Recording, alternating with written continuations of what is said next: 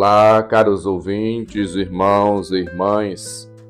Abramos os nossos corações e nossos ouvidos para fazermos o um encontro com a palavra de vida e salvação e nos deixarmos orientar e capacitar pelo Senhor.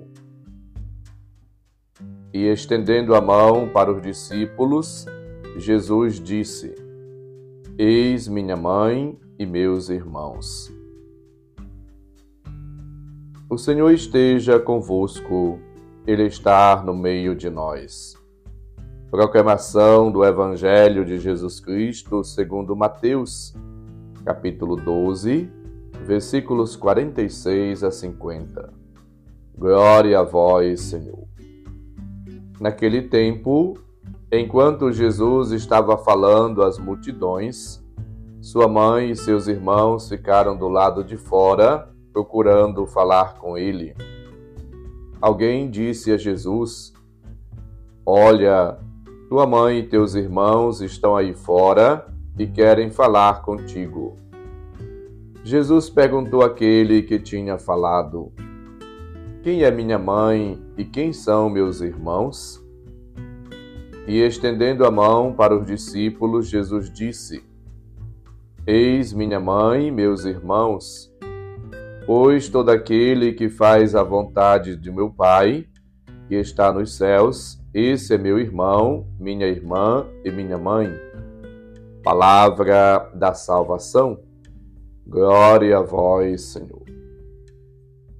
Caros ouvintes, irmãos e irmãs, hoje estamos celebrando a festa da apresentação de Maria.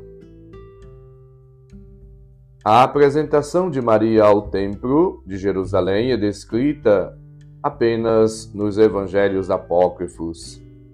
Portanto, temos conhecimento extra bíblico deste fato.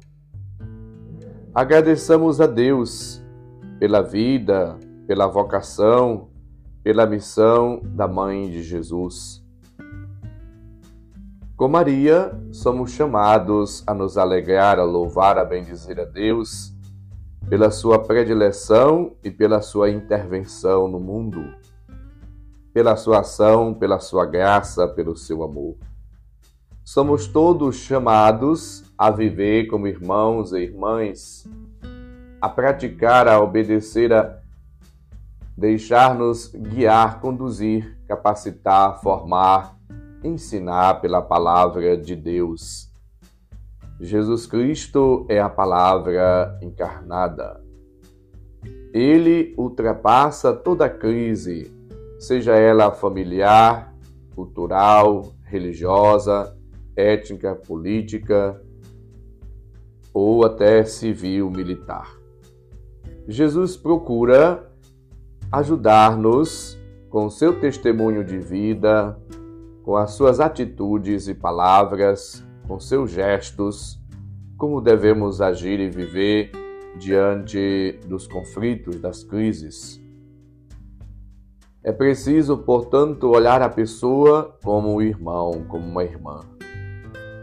O respeito, o amor, o carinho, o afeto é muito importante nas relações humanas. Os verdadeiros familiares do Senhor são aqueles que fazem a vontade de Deus. Aquele que fizer a vontade de Deus, esse é meu irmão, minha irmã e minha mãe. Versículo 35. Portanto, na perspectiva de Jesus, a vontade de Deus ela deve ser feita não apenas com atitudes de servos, de escravos, que executa ordens, que cumpre obrigações, mas com o dinamismo e a criatividade da pessoa que sabe escutar e ser coerente com a palavra escutada. Jesus é o verdadeiro mestre, que não só ensinou, mas fez de maneira plena a vontade do Pai. Maria, a sua mãe, é discípula fiel ela escuta, acredita e cumpre aquela palavra anunciada. Feliz aquela que acreditou. Portanto, em Maria somos chamados a sermos discípulos e discípulas fiéis, a sermos santos, imaculados, obedientes, a nos deixarmos, portanto, inundar, plenificar pela graça, pelos dons do Espírito Santo. Vivendo assim como Maria, uma vida dócil, aberta, disponível ao Espírito Santo, somos cada dia chamados a testemunhar o Senhor a todos aqueles que encontrarmos. A nossa vida se torna dinâmica, criativa na medida que nos deixamos guiar, conduzir, planificar pelo próprio Deus, pela Sua palavra, pelos os dons do Espírito, pela graça divina. Jesus, portanto, ele age, está presente e caminha entre as pessoas, para que possamos entender, perceber que Deus e a sua presença, ela continua ininterrupta entre nós. Eis que eu estou convosco todos os dias até o fim dos tempos.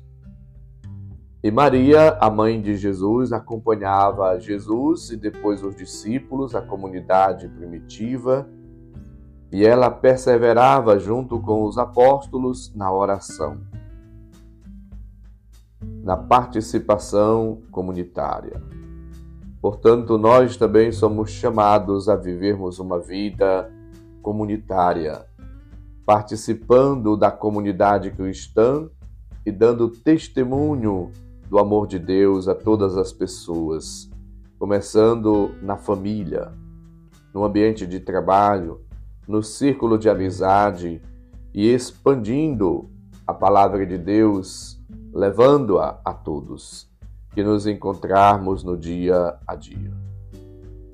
Supliquemos hoje a graça de vivermos assim como Maria, uma vida nova e nos apresentarmos ao Senhor, nos colocarmos diante de Deus como servos e servas, como pessoas disponíveis, prontas para realizar a vontade de Deus. Bem-aventurados os que habitam na vossa casa, ó meu Deus, é importante deixar, deixar que a palavra de Deus, como lembra o Salmo 44, possa de fato ser escutada. Escuta, minha filha, vê, presta atenção ao meu apelo. Esquece o teu povo e a casa de teu pai.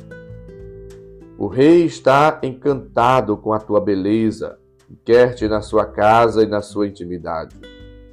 Portanto, chamados e chamadas somos todos a viver na presença de Deus, a fazer o um encontro com Deus na sua casa, na igreja, no templo, no local de oração. E devemos nos alegrar sempre, como nos diz o Salmo 121.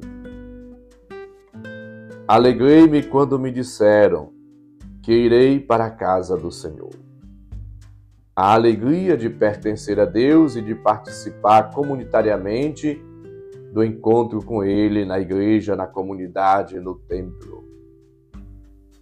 Que nós possamos viver como verdadeiros discípulos e discípulas de Cristo e testemunhando a Sua palavra, vivendo-a e colocando-a em prática todos os dias da nossa vida para que possamos participar da bem-aventurança, conforme Marcos 3, 25.